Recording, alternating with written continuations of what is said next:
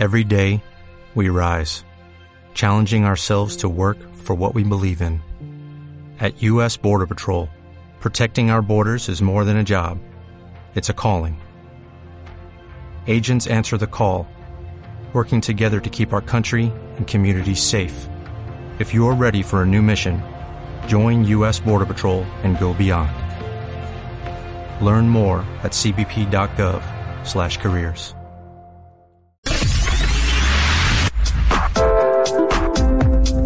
días que nunca parecen tener 24 horas. Pero es miércoles y es de noche.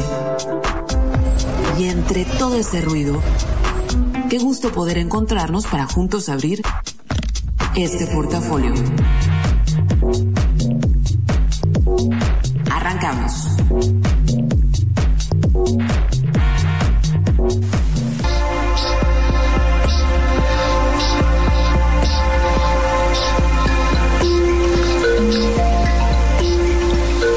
Pues nada, ya estamos a 19 de mayo, es miércoles, es noche de portafolio y es momento en que les dé la bienvenida.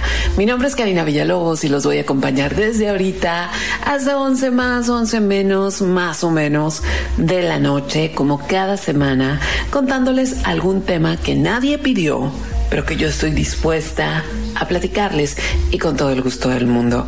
Así que bueno, hoy día 139 de lo que va de este año 2021, llegamos al portafolio ya número 236, pero el 61 en tiempos, pues en estos tiempos, en estos que nos rigen ahora.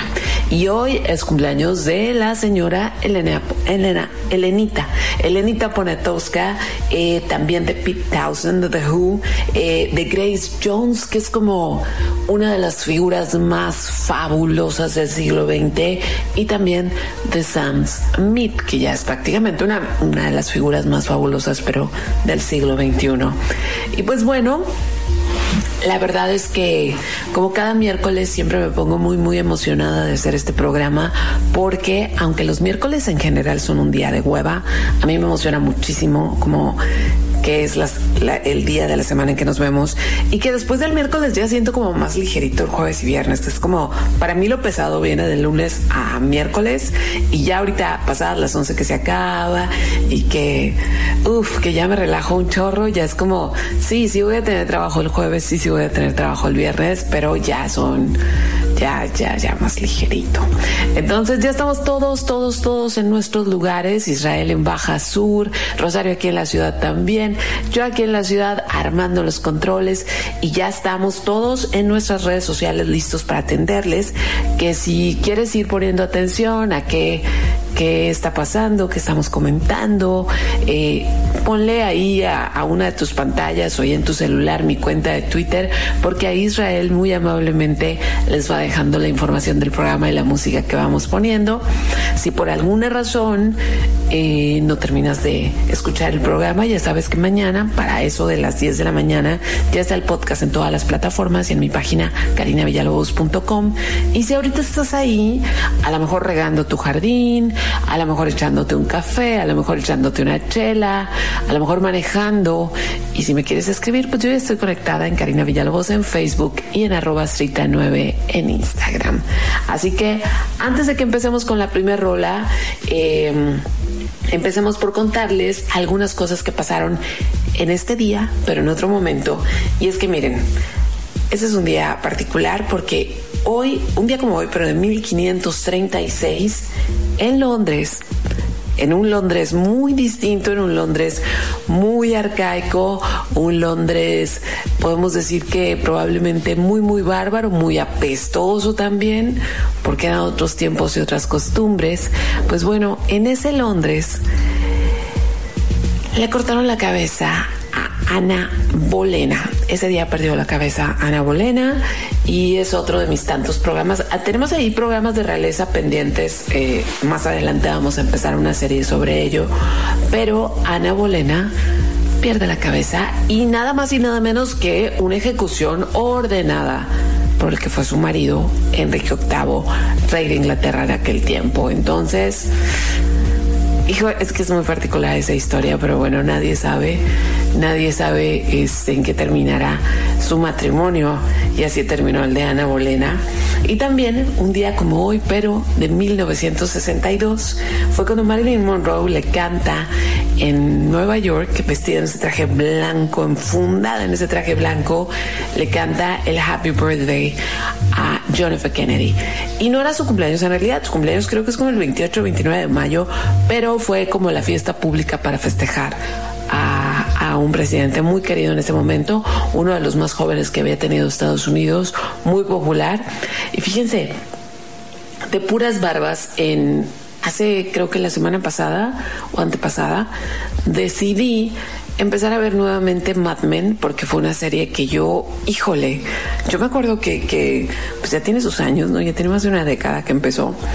Y yo me acuerdo que me gustó mucho y, y que fue una serie que, que, tenía muchas cosas hermosas y muchas cosas como muy particulares, pero dije, bueno, voy a ver Mad Men, no tengo ganas de ver Mad Men. Y estoy muy impresionada porque creo que el 75% de las cosas no las recordaba o a lo mejor en su momento ni siquiera me di cuenta. Tan, tan impresionada estoy que yo creo que voy a dedicar un, portafolio Mad Men porque es históricamente creo que es una serie que se debe rever y más en el momento político y social que estamos viviendo en este 2021. Pero bueno, cierro paréntesis, pero lo abrí, no, no les terminé de decir por qué.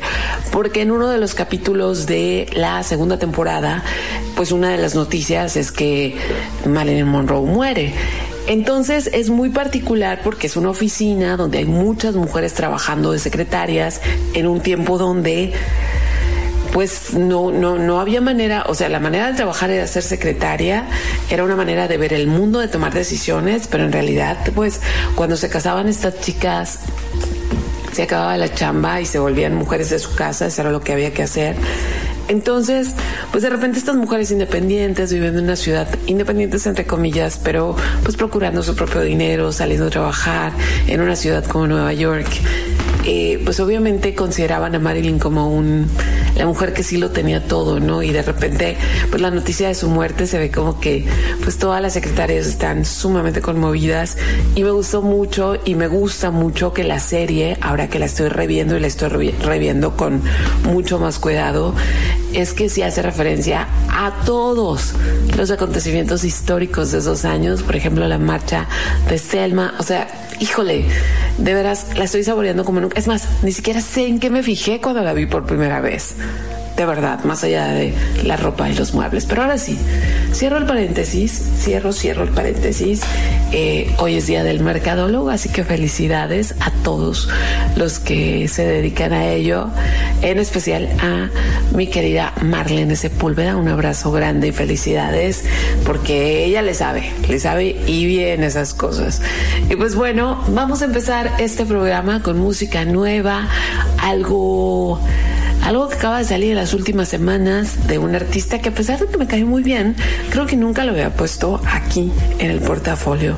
Así que arranca la música de hoy con Mickey Blanco y esto que se llama Broken Hearts and Beauty Sleep. Estás escuchando el portafolio en los 40.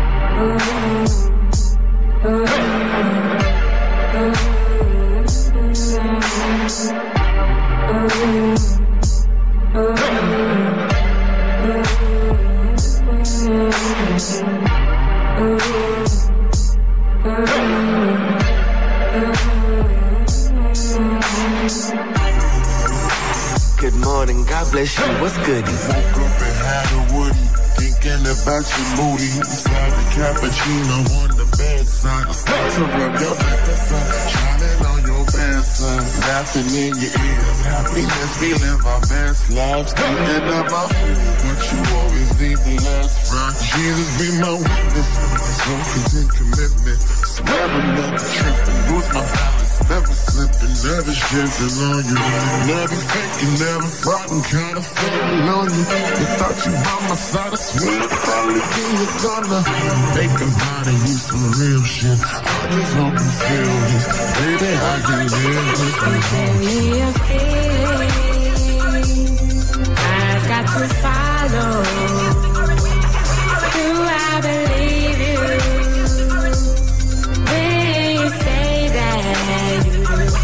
You give me a feeling. I've got to follow.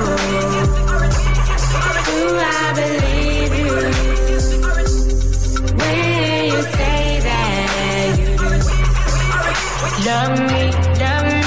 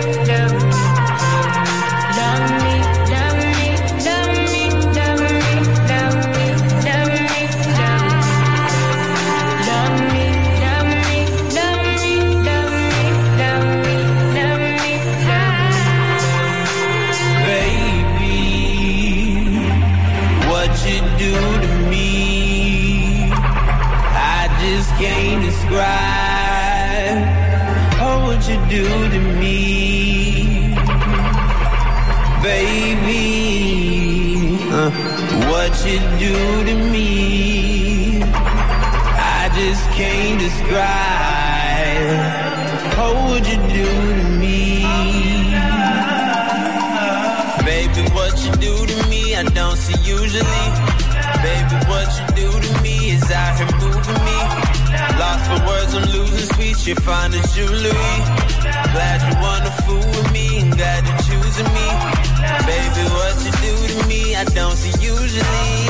Baby, what you do to me is out here moving me. Lost for words, I'm losing speech. You're fine as jewelry. Glad you wanna fool with me and glad you're choosing me.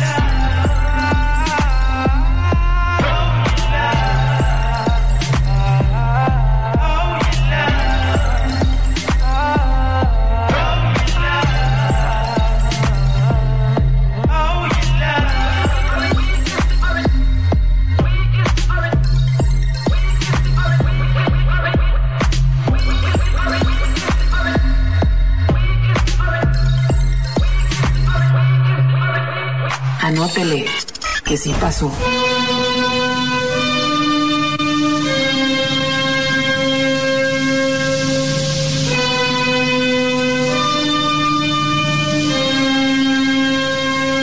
No, no, no, no. No se equivocaron, es el portafolio. Escuchan esa música eh, grandilocuente, esas trompetas. Bueno, pues esto es Richard Strauss. Ahorita les digo por qué están escuchando esta música de fondo, pero es que desde la semana pasada que algunos se quejaron de que es muy cortito el programa porque me- porque ahora sí que fue como una hora y cuatro minutos, pero pues así se cerró el tema. A veces los temas dan para más, a veces para menos. Entonces el programa de la semana pasada fue como mm, introducirnos a esto de la historia olímpica moderna. ¿Por qué? Pues porque a mí me encantan los olímpicos, porque a mí me parece muy fascinante la historia, porque a mí me encanta contarles el chal. Entonces dije, bueno, vamos a meternos en ese recoveco aprovechando que haber Olimpiadas este año, atrasadillas, un año de atraso, pero pues aprovechando el tren. Entonces, esto que están escuchando, pues es nada más y nada menos que el himno que se compuso para las Olimpiadas de 1936 que se llevaron a cabo en Berlín. Porque por alguna razón, pues por alguna razón ahí medio nos vamos a estacionar el día de hoy. Entonces, bueno, pues andamos con el mood olímpico. Eh, cuéntenme ustedes si les gusta, si les llama la atención. Por ejemplo, ha sido chistoso que eh, Israel, que es parte del equipo, que, que créanme que estoy ahorita así como ya, ya se acerca el verano, se me ha pasado rapidísimo esta mitad del año. Y eso quiere decir que mis prestadores, Israel y Rosario, pues ya van a ya van a terminar sus, sus, prácticas en, el portafolio. Y la verdad creo que hemos hecho un equipo que me encanta. Y estoy así como un poco un poco dolida ante la perspectiva de que se acerca el verano, pero la parte feliz es que vienen las Olimpiadas, digo, es una cosa que no cambia otra, pero sirve de algo. Ahora sí que las penas de verano con Olimpiadas son menos.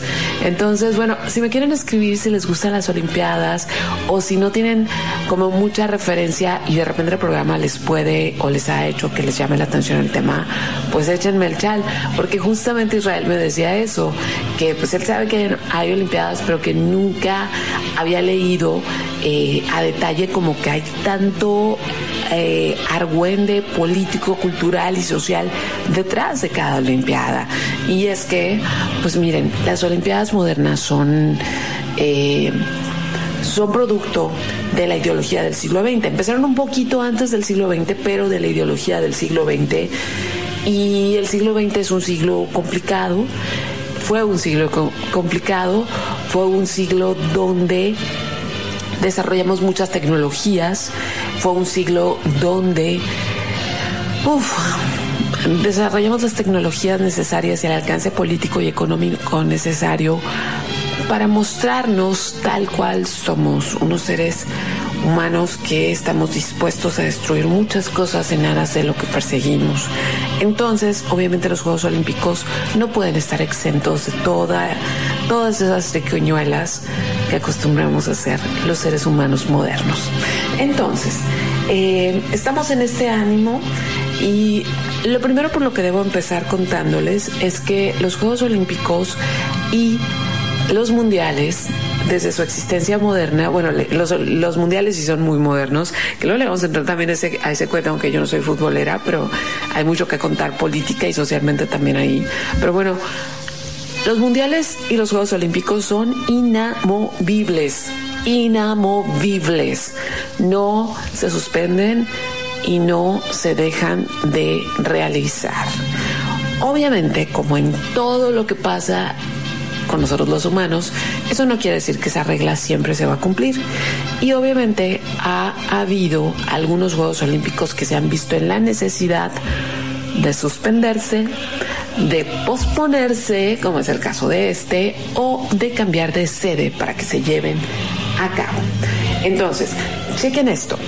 Los Juegos Olímpicos originales, que fue lo que les conté la semana pasada, lo de Grecia y todo esto, se llevaron a cabo ininterrumpidamente por 14 siglos en diferentes ciudades y en diferentes pueblos griegos. Ahora, como también les conté la semana pasada, los griegos siempre estaban de pleito. Las guerras eran parte de la cultura y del desarrollo eh, como de los pueblos griegos y justamente las Olimpiadas existían para que por dos semanas todo tipo de pleito, todo tipo de confrontación bélica cesara y que los seres humanos compitieran no por ver quién tenía el arma más chila o quién tenía la mejor técnica de guerra, sino en capacidades físicas por medio del deporte. Ok, por 14 siglos, a pesar de que a los griegos les encantaba darse hasta con la cubeta, hasta ahora sí que contra, hasta con el pilar, nunca se suspendieron. Determinaban dos semanas, jugaban y luego volvían a pegarse con todo. Bueno, pues los seres humanos del siglo XX no somos así como tan, tan, tan eh, dedicados a nuestras cosas y también se nos da eso de que rompemos acuerdos. Entonces, fíjense, los, los Juegos Olímpicos, eh, los primeros Juegos Olímpicos fueron en 1896, cuatro años antes de que, eh, cuatro años antes de que terminara el siglo, fueron en Grecia. Y 20 años después, para, la, para los Juegos Olímpicos de 1916, llegó la primera suspensión de Juegos. Eh, había habido pues, o sea, había habido tres Olimpiadas, la cuarta para, no, cuatro Olimpiadas, la, la quinta para cumplirse estos 20 años, pues es suspendida. ¿Por qué? Porque en 1916 eh, estaba llevándose a cabo, estaba aconteciendo la Gran Guerra, que después en historia, en términos históricos, se le llamó la Gran Guerra o la Primera Guerra Mundial. Y justamente el, el territorio donde se estaba donde todo el mundo se estaba dando con todo, era justamente Europa. Y pues no se pudieron llevar a cabo. Entonces, justamente para 1916 la Olimpiada estaba fechada para que pasara en Berlín y ese, esa sede la gana la gana Berlín, la gana Alemania en 1912, o sea, unos años antes no se vislumbraba la guerra y para la Alemania de 1912 cuando gana esta sede era muy muy importante, muy muy importante mostrarle al mundo lo que podía hacer Alemania, porque Alemania, aunque ustedes no lo crean, en ese momento histórico era una nación nueva. No quiere decir, eh, no quiere decir que no existían los germanos, no quiere decir que no había ciertos rituales y ciertas costumbres, pero un bonche de pueblos germanos por fin se habían unificado para llamarse Alemania. Entonces, y los había unificado la tecnología, cosa que lo sigue unificando hasta hoy, este, los había unificado la tecnología, eh, las armas, la, la tecnología aplicada a las armas. Entonces, era un momento mágico para Alemania mostrarse como una nación y no como un pueblo algo bárbaro. Sin embargo, pues la historia, la historia tuvo sus recovecos y la guerra mundial hizo que se suspendieran estos Juegos Olímpicos, que era, iban a ser los sextos de la historia. Entonces, como les contaba en la edición pasada, eh, pues los griegos hicieron un chorro de Juegos Olímpicos y la idea era, la idea original de cuando se, iniciaron los Juegos Olímpicos modernos, que así se llama, era que nosotros como humanidad contemporánea tuviéramos la capacidad, esa misma capacidad que tuvieron los griegos de que aunque hubiera lo que hubiera o pasara lo que estuviera pasando, tuviéramos la capacidad de decir, alto, vamos a llevar a, a cabo esto, ¿sí? Pues bueno, no se pudo. Berlín se queda sin sus Juegos Olímpicos eh, aquello se convierte en un verdadero pues un verdadero acabose porque prácticamente pues Berlín, bueno, Alemania pierde pierde junto con otros países, pero pierde la Primera Guerra Mundial. Entonces, eh, pues prácticamente Alemania quedó destruida y no nada más queda destruida, sino que queda súper empobrecida y súper endeudada, muy, muy endeudada. Entonces, para Alemania, la Alemania post Primera Guerra Mundial, era una cuestión de honor que en algún momento pudieran llevar de nuevo a cabo unos Juegos Olímpicos. Entonces, aquí voy a parar porque obviamente todavía no viene todo el choro, nada más nos estaba preparando para el choro y para el chal que viene. Eh, pero por ahí, por 1931, Alemania ya tenía una reconstrucción bastante importante. El Partido Nacional Socialista estaba logrando muchos escaños en el poder. Hitler ya era un personaje importante, pero, ojo, todavía no tenía el poder en sus manos, todavía no era el canciller alemán. Eh, pero Alemania para 1931 se sentía con la confianza suficiente para de nuevo pedir una sede olímpica y ahora sí mostrarle al mundo lo que era ser alemán. Pero ojo, muchas cosas estaban aún por pasar, pero eso se los cuento regresando porque toca música nuevamente y estas tres primeras rolas van a ser así como muy muy nuevas, muy distintas de género, pero cositas que he estado escuchando en las últimas semanas y toca ahora Neil Francis y esto que se llama Mr. Boo. Estás escuchando el portafolio, ya sabes, Srita 9 en Twitter para que cheques todo lo que estamos hablando y poniendo o si quieres escribirme es Karina Villalobos en Facebook o también arroba 9 en Instagram.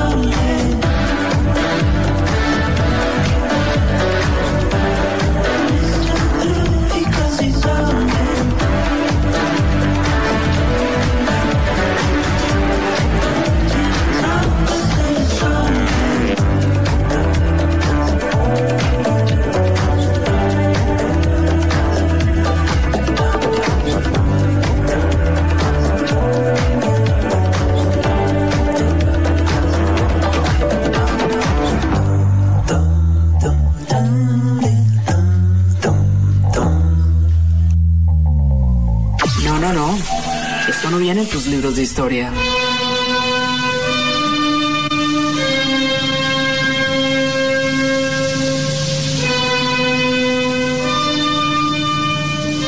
Aquí están, sí, aquí están esas trompetas olímpicas de 1936, porque en este tema estamos.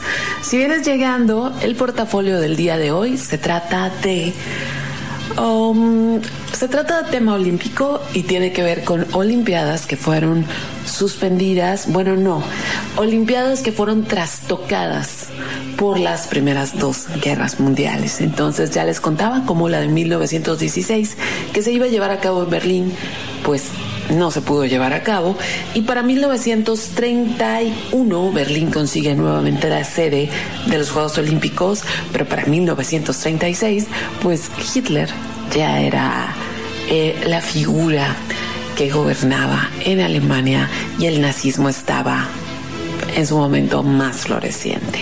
Entonces, si quieres escribirme, de una vez te digo las redes sociales antes de que me vaya de lleno al tema de, de este segmento. Es Karina Villalobos en Facebook, arroba 9 en Instagram. Y si quieres ir siguiendo lo que vamos poniendo, lo que vamos escuchando, datillos por aquí, por allá, de repente hasta fotos, es en arroba 9 Esa es la cuenta que vamos actualizando en tiempo real y que Israel se hace cargo. Entonces, como les decía, en 1931 Berlín quiere quitarse la espinita de encima de que no pudieron lucirse en 1916 a causa de la guerra, una nueva nación, y para 1936 que iba a ser el olímpico, pues miren, Hitler estaba como, o sea, como en vivo, ¿no? Vamos, no, no me voy a meter eh, eh, a detalle en la ideología nazi porque ya la conocemos, pero para el Partido Nacional, Nacional Socialista y las ideas que tenía Hitler acerca de la, de la raza aria y acerca de el, el papel de Alemania en ello, pues era un momento muy importante porque ellos consideraban, eh, Hitler en particular, consideraba que ellos eran los herederos puros de esta tradición helenística de los cuerpos perfectos y de la raza blanca. Entonces, pues para 1936 eh, ya se daban estas manifestaciones de las juventudes hitlerianas. Eh, el ejercicio era parte de era parte muy muy importante del nacionalsocialismo, o sea, como, como una de las fortalezas de la raza. Y para 1935 más o menos, en el mundo ya se sabían algunas cosas. Obviamente eh, la maquinaria del holocausto, de la destrucción y matanza de judíos no había empezado todavía, pero ya se sabía cuáles eran los ideales de los ideales de raza de este régimen nazi y de Hitler en particular. Y ya se habían dado algunos cambios Em, pues algunos cambios en la constitución y en las leyes alemanas que hicieron que para 1935 en diferentes países donde había comunidades judías bastante grandes como Estados Unidos, Francia, Suecia, eh, Checoslovaquia, Países Bajos, Holanda, empezaron a, promover un boicot para no ir a las Olimpiadas de Hitler, porque así se les llamaba, las Olimpiadas de Hitler. Pero por desgracia, bueno, por desgracia, por fortuna, por lo que sea para los deportistas, no prosperó y siempre sí fueron, pues todas las delegaciones que se habían inscrito, a excepción de eh, la Unión Soviética, que sí tenía unos broncones, o sea, Stalin y Hitler no podían verse ni en pintura. Entonces, sí, Stalin dijo: aquí mi chamacada no va. Fue el único país que aplicó un boicot, pero devolviéndome a previo histórico. Para esto, eh, el régimen de Hitler se preparó muy, muy bien. El estadio que originalmente había sido construido para la Olimpiada de 1916 se destruyó para ser uno obviamente mucho más glorioso.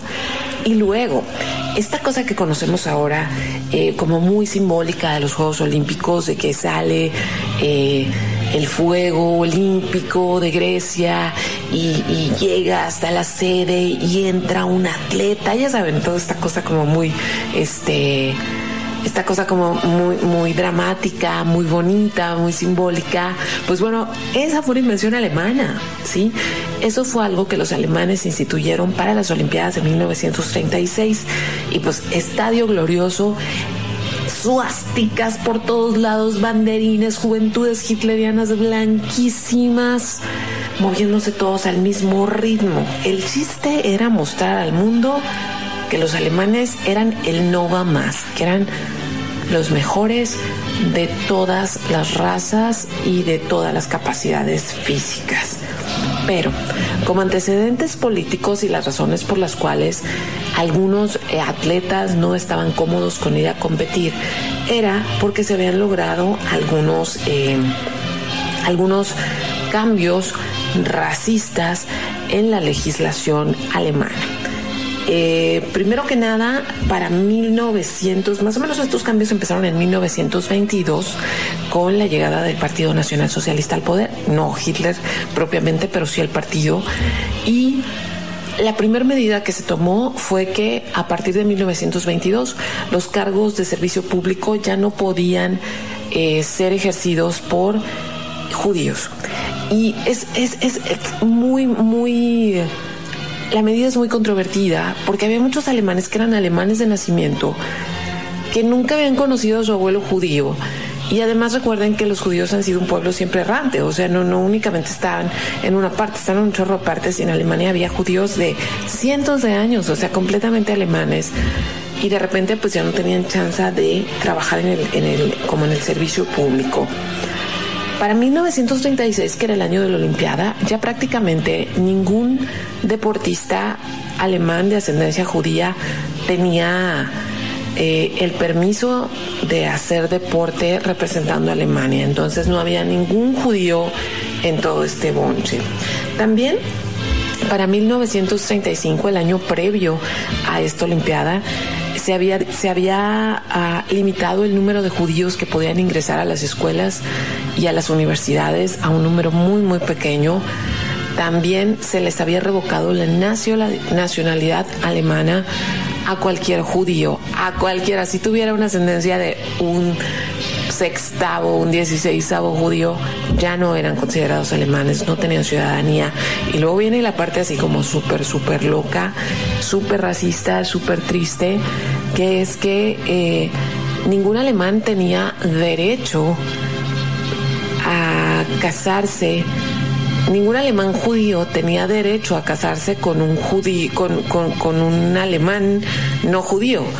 Y si por alguna razón se descubría que tú estabas casada con alguien que era alemán efectivamente, pero que tenía una, una, una ascendencia eh, judía, pues te tenías que divorciar. O sea, la cosa estaba bien complicada para 1936 y de hecho, perdonen, acaba de entrar la refrigeración, y de hecho para para 1936, que ya llegaban los Juegos, ya no estaba permitido que los judíos entraran a bares, no estaba permitido que los judíos fueran a como estos actos públicos alemanes, o sea, ya estaban súper discriminados. Pero Hitler sabía, a pesar de que quería demostrar todo este rollo de la raza aria y demás, pues Hitler y su administración sabían que eran reglas que iban en contra de la hermandad misma que promueven los Juegos Olímpicos. Entonces, en, los, en las semanas previas a la llegada de todos los contingentes, pues se quitaron todos estos letreros que prohibían la entrada de judíos a diferentes partes. Y hay otra parte también. Alemania la Alemania Nacional Socialista no aceptaba las prácticas homosexuales de ningún tipo entre alemanes, entre quien sea, no las aceptaba. Entonces, a la gente que, que la descubrían con preferencias diferentes a las heterosexuales, pues eran encarcelados, torturados, etcétera.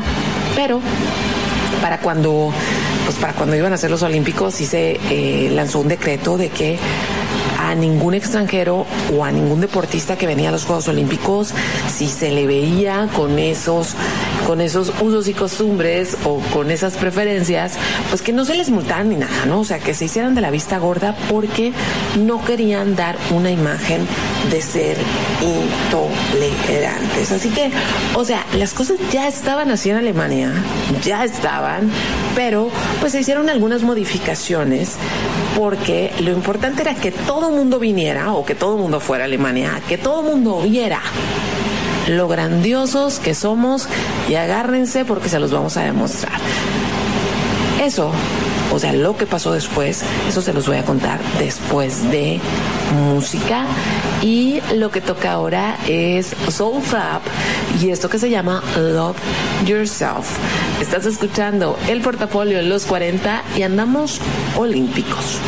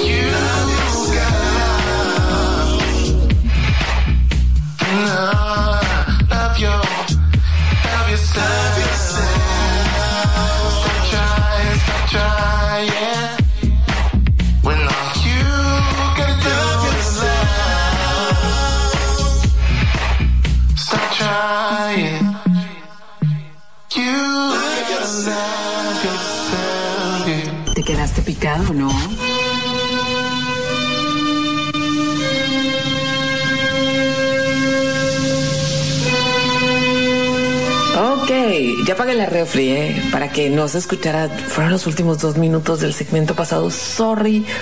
No, no, no me podía levantar a pagarla, pero ya, ya está pagada. Estamos de regreso y les estoy contando la historia de la Olimpiada de Hitler que se llevó a cabo en Berlín en 1936. Y este, y esta es una serie de programas que vamos a estar dedicando a la historia olímpica porque me encanta y porque está bien interesante y, de verdad espero que la estén disfrutando. Pero bueno, que arrancan los Juegos Olímpicos, ¿no? Como les decía, ya había habido algo de controversia previa a los Juegos porque ya se sabía que Alemania ya tenía políticas discriminatorias contra ciudadanos judíos. Además, no les permitía desde hacía tiempo hacer deporte en nombre de Alemania, por lo tanto, no había ningún atleta judío en el bonche de competidores. Y Alemania como tratando de, eso no es cierto, es porque no clasificaron, no porque los hagamos menos, invitó a una de sus atletas, a una esgrimista de origen judío, Helen Mayer, Helen Mayer, que se ve súper alemana, o sea, no es como que parezca tenga la fisonomía judía o tuviera la fisonomía judía, y la invita a competir en el equipo como para pues para que se viera que no, no eran tan mala onda, que en realidad era pura mentira, pero era la única, la única atleta en ese momento en la delegación alemana de origen judío, ganó medallas y de ahí pidió... eh, pidió su, su asilo en Estados Unidos. Se fue a Estados Unidos, se nacionalizó yo allá y allá se quedó, ya nunca volvió a Alemania, ¿no? Pero pues a ella le tocó ahí hacer ese, ese número, me imagino que muy obligada, pero en fin, ya había el escándalo y gran parte de la prensa internacional fue a Alemania a ver, o sea, a ver si era cierto lo que se decía, a ver si era tan malo el régimen. Y pues la consigna de Alemania era que no se nos note que somos racistas, que no se note que no dejamos entrar a ningún lado a los judíos, quiten todos los letreros y, todos seamos buena onda en lo que dura esto, que son dos semanas nada más. Para esto, el póster, ahorita Israel, búscalo porque el póster de la Olimpiada está increíble, porque es así como este, esta, esta fisonomía alemana, pero combinada con la fisonomía griega, porque como les decía, ellos consideraban que eran como los herederos de la raza pura griega de la antigüedad. Entonces, eh, pues ya para cuando empezaron las Olimpiadas, todo era limpieza, amor, luz, tolerancia. En ningún lado había un letrero de no aceptamos judíos ni nada. Y, y si ustedes buscan imágenes o videos de esos días en Alemania, suena, o, um, no suena, es un tanto eh, extraño, muy, muy extraño ahora, en este momento en que vivimos, ver las calles tapizadas de la bandera nazi con la suástica y todo lo que hoy significa con la bandera olímpica y todo lo que significa, ¿no? Como que los mismos conceptos de cada una son completamente contradictorios y es rarísimo verlo en ese tiempo histórico, pero ahí está, así pasó. Entonces hay un saludo olímpico, allá había un saludo al Hitler, al final todos terminaron haciendo saludos hitlerianos y Hitler estaba preparado prácticamente para estar en cada competencia. Obviamente no eran tantos tantas competencias como ahora en las Olimpiadas que se hacen en estos años. En aquel momento compitieron 49 delegaciones y la ah, delegación más grande fue la de Alemania, que llevaba 348 atletas, y Hitler estaba en las finales de todas las justas, porque pues el plan, si todo marchaba como el plan dictaba, pues le iba a dar las preseas prácticamente a puros atletas alemanes que sí, fíjense, los alemanes sí ganaron las Olimpiadas, sí fueron los que más medallas se llevaron, sin embargo, en esa Olimpiada hubo un nuevo récord que nunca se había conseguido y es que un solo atleta logró cuatro medallas de oro y ¿qué creen? Pues no era alemán y ¿qué creen? Además era negro. Así las cosas. Jesse Owens, un atleta de 22 años, negro, estadounidense, hijo de recolectores de algodón y nieto de esclavos, pues se fue a los Olímpicos. Era un hombre muy, eh, con una muy, muy buena forma física. Y pues fíjense, fíjense lo que hizo. El 3 de agosto ganó los 100 metros, que es una de las pruebas de atletismo como hasta la fecha más esperadas, y, rompió el récord del mundo y ese récord se quedó por muchísimo tiempo. ¡Pam! Primera medalla de oro, día 4 de agosto, día 3 de agosto. El día 4 de agosto, este mismo atleta logra superar los 8 metros en eh, el salto de longitud, 8 metros. Y luego todavía no fue tan... Lo más dramático es que le gana a un atleta alemán que se llama Lutz Long. O sea, él se quedó en segundo y fue este, Jesse Owens el primer lugar con los 8 metros y ese récord se quedó 25 años nada más. Y luego, el día 5 de agosto, llevamos 3, 4, 5, gana los 200 metros planos, bate el récord olímpico, tercer meda- medalla de oro, que hasta ahí ya había habido atletas con tres medallas de oro. Y ¡pam! El 8 de agosto gana en el en este los relevos de equipo 4 por 100, gana la cuarta medalla de oro y se vuelve en este ser legendario. Y miren, se han corrido mil historias de que si Hitler no le dio la mano, que si no lo quiso felicitar.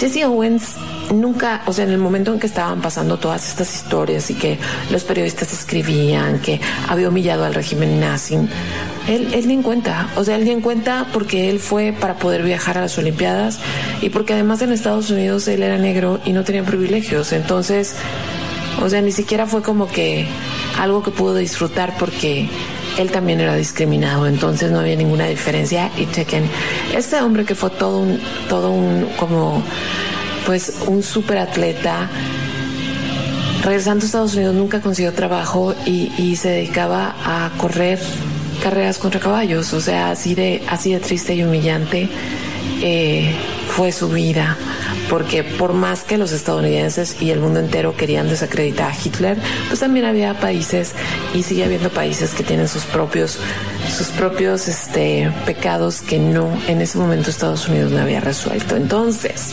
hmm, bueno el chal, vámonos con música y les voy a poner a Ute Lemper, que es una cantante alemana eh, actual que hace como burlesque y hace performance. Y esta canción se llama Lily Marlene. Estás escuchando el portafolio. Regreso para algunas recomendaciones en los 40.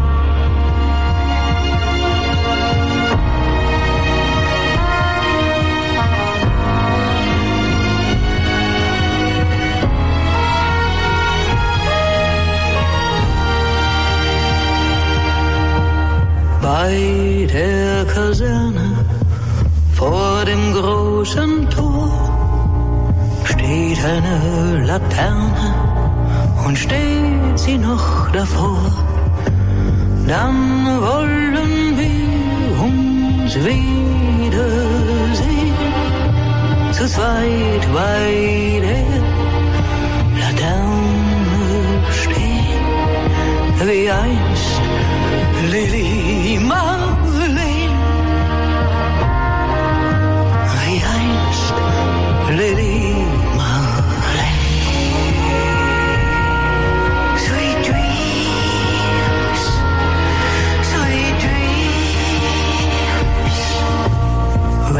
resting by the berries, just behind the line, even though we've parted.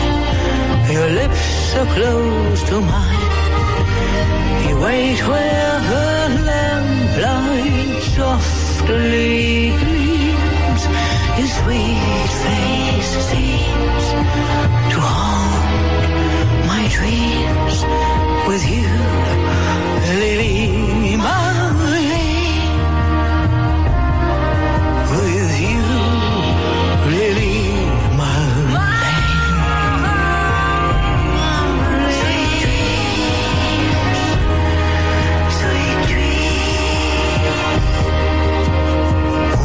Unsere beiden Schatten sahen wie einer aus, dass wir lieb uns hatten, das sah man gleich daraus. Wenn sich die Städte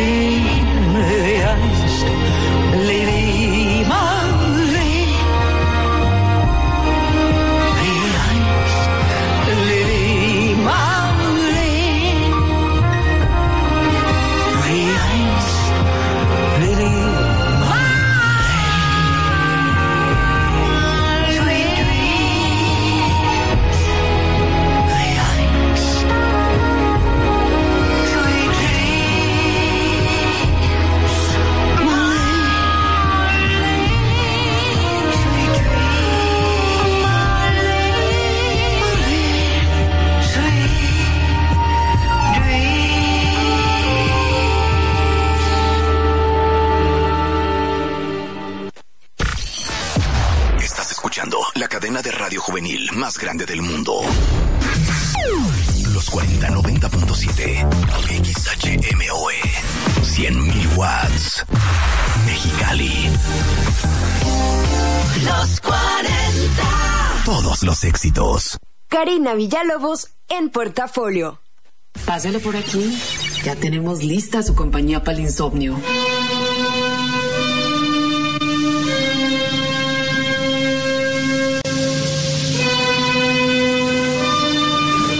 Recomendaciones para desvelarse, muchachos, para ver cosas del baúl, eh, películas y docus, sí, sí hay.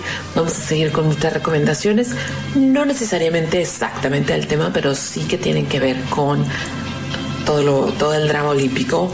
La primera es un documental, es un documental cultural eh, que lo pueden encontrar, ahorita Israel les va a poner la liga, lo pueden encontrar en YouTube y es justamente, se llama Los secretos de las Olimpiadas de Hitler y cuentan cómo, cómo utilizó Hitler precisamente esta emisión para poder hacer propaganda acerca del régimen nazi y todo esto. También viene una parte para Jesse Owens que, como les decía en el segmento pasado, podemos darle mucha, mucha carga heroica a Jesse Owens, pero en realidad él no tuvo una vida distinta. O sea, él regresó a Estados Unidos y siguió siendo segregado de la misma manera que había sido segregado antes. Entonces esta rivalidad solamente existió en los observadores, no en él prácticamente. Entonces ahí pueden ver ese documental, dura 52 minutos, la verdad está rápido, no tiene la mejor calidad, pero este, pero se ve bien, está salvable, ya ven las ventajas del internet. Y luego hay otras tres películas que yo en, lo particular disfruté mucho y todos tienen que ver con Olimpiadas y con deporte, ¿no? Con la combinación de ellas. Voy a empezar por Munich que esta película es de Steven Spielberg, director judío, que se ha dedicado precisamente como a rescatar muchos de los episodios judíos para que no se pierdan. Y hay un episodio, por desgracia, también relacionado con Alemania, y ese lo vamos a ver más a detalle más adelante. Pero en 1970 hubo un atentado terrible en las Olimpiadas de Múnich. Y es que eh, no por el gobierno alemán, obviamente, sino por un grupo terrorista en contra de Israel. Mataron a un, grupo de atletas, eh, los secuestraron en la Villa Olímpica. Fue una cosa muy espantosa porque precisamente pues el espíritu olímpico es exactamente lo contrario. Entonces sí fue un, un crimen además que prácticamente el mundo vio en televisión en tiempo real, eh, tristísimo y además atletas que ahora sí que no tienen nada que ver con los conflictos políticos. Entonces está muy buena. La película se trata sobre eso, pero no nada más sobre eso, sino después un grupo de judíos que persiguieron a los culpables alrededor del mundo para matarlos. Muy interesante, un poquito larga. Creo que todas las películas de Steven Spielberg siempre les terminan sobrando, o sea, pudo haberse editado un poco, mm, pero la película vale la pena para conocer este momento histórico. Les repito el nombre, es Munich. Ah, no les dije dónde pueden encontrarlas, ¿verdad? Ok, Los Secretos de las Olimpiadas en YouTube y ya está el link por ahí en Twitter. Eh, Munich la pueden rentar por 29 pesos en Claro Video. Es una película del 2005, por eso no está en streaming ahorita. Y luego está otra que se llama Foxcatcher, que no sé si ya vieron que sale Steve Carell en un papel serio, no, o sea, en uno de sus papeles serios. Y está súper maquiavélica porque se trata de pues un millonario súper excéntrico que era el que dirigía el equipo de lucha gre- gre- grecorromana. Entonces dos de, dos de los hermanos que, que estuvo preparando para las Olimpiadas de Corea, eh, pues prácticamente fueron eh, abusados emocionalmente, de todas las físicamente, de todas las maneras posibles. Una cosa que se ha discutido en los últimos años acerca del abuso al que son sometidos los atletas, está surrealista el caso y es real. Esta película la pueden encontrar, fíjense, hasta hace poco estaba todavía en Netflix, pero ya no está. Pero sí la pueden, en claro, la pueden rentar igual a 29 pesos para que ahí la chequen. O también igual por ahí, creo que en Amazon no está en, no está en streaming como Amazon Prime, pero sí la pueden rentar ahí. Entonces ahí está esa. Y por último, una que yo en lo particular disfruté como loca, pero esta sí tiene que ver con Olímpicos de Invierno.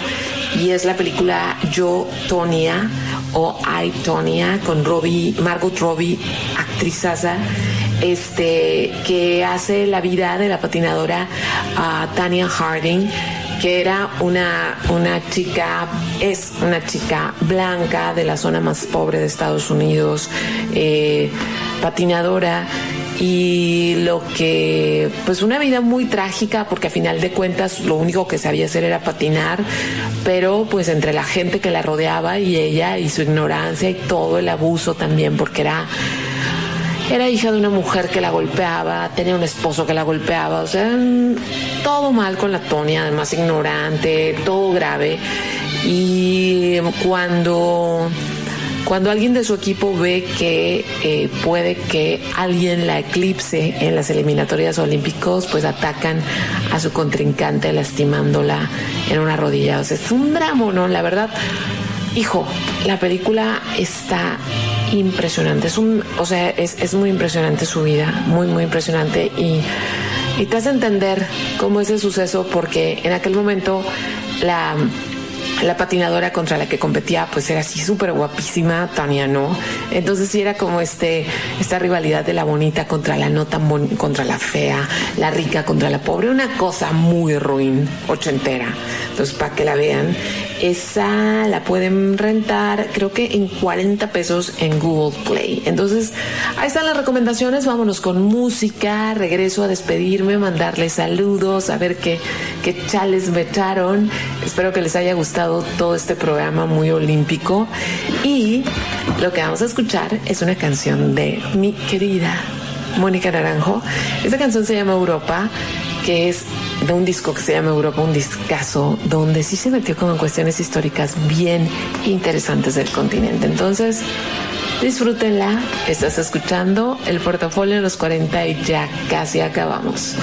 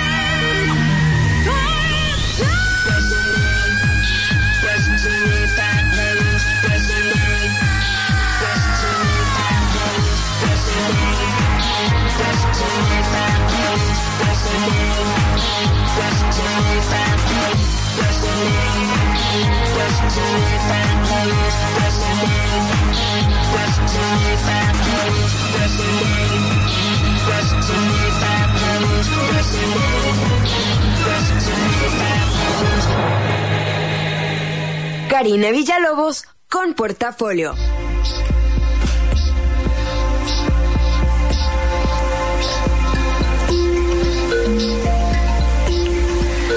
Se acabaron las trompetas por hoy, muchachos. Eh, así como que le daba mucha seriedad, ¿no?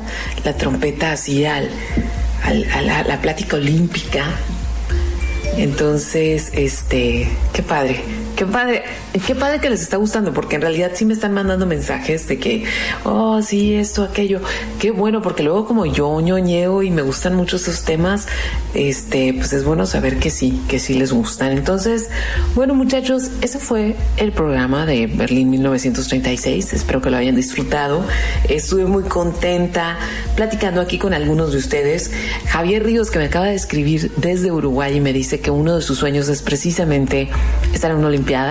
Ojalá lo consigas, Javier.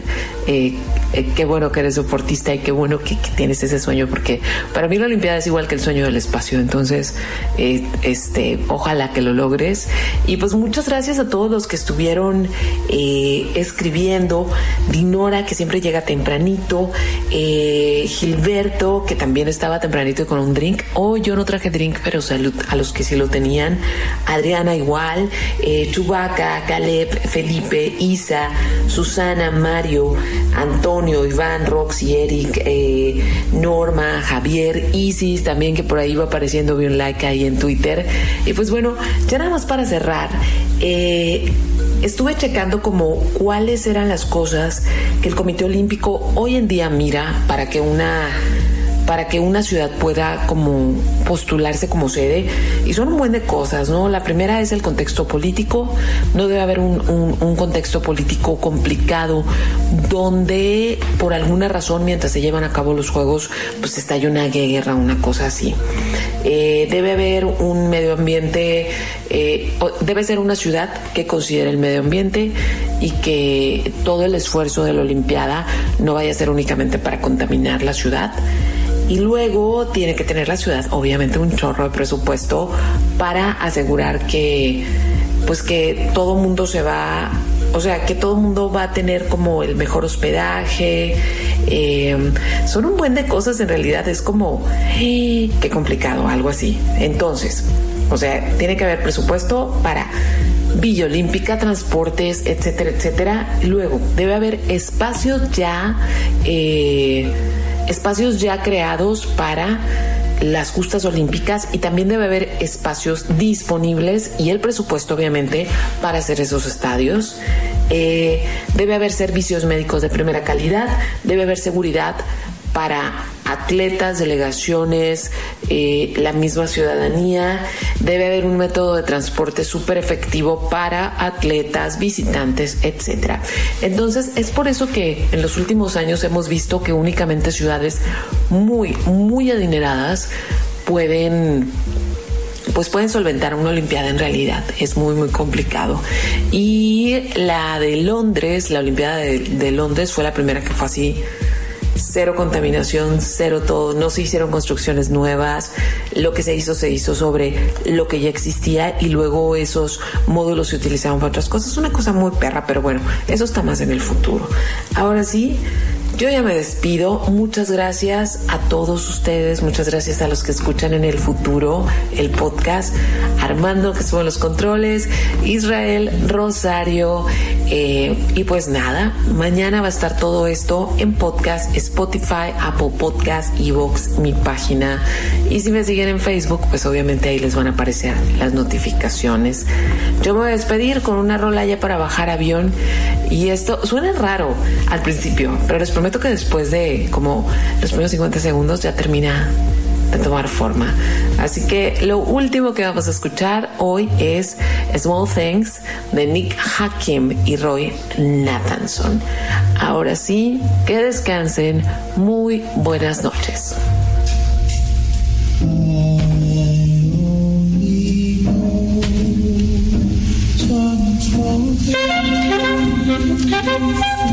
Thank you.